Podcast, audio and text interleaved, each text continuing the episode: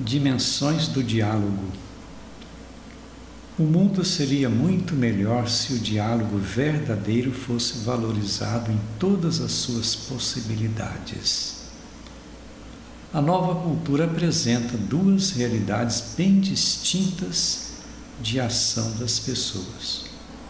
Uma dos que vivem no mundo privado, numa indiferença egoísta e outros que agem com violência destrutiva, com protestos violentos.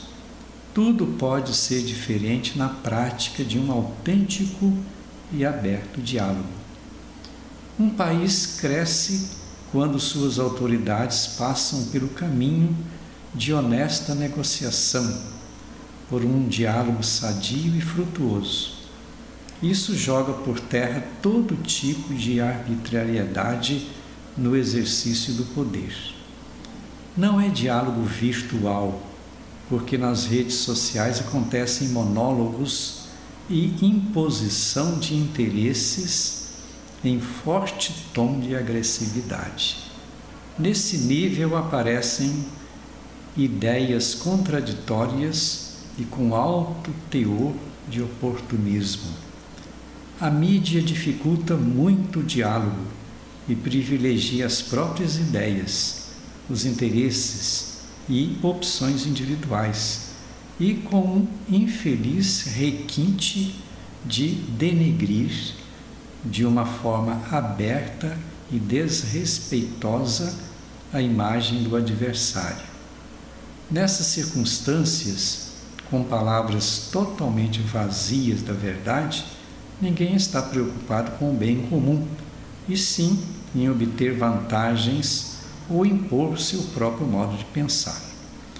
O verdadeiro diálogo supõe respeito pelo ponto de vista do outro, porque toda pessoa tem algo para dar, principalmente quando é coerente com o que pensa e apresenta valores e convicções que ajudam a sociedade.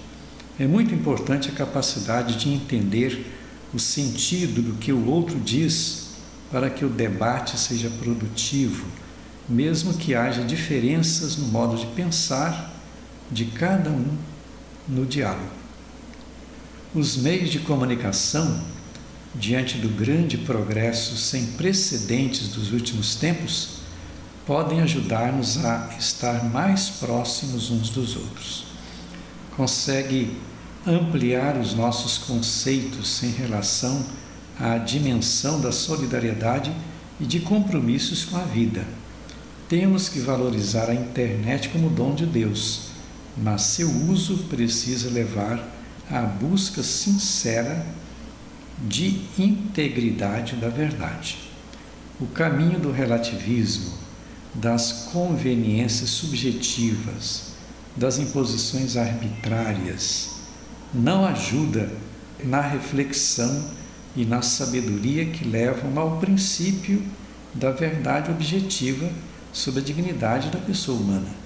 Existe uma manipulação, uma deformação e um claro ocultamento da verdade nas diversas esferas públicas e privadas. Tudo pode ser fruto de diálogo onde triunfa a lógica da força.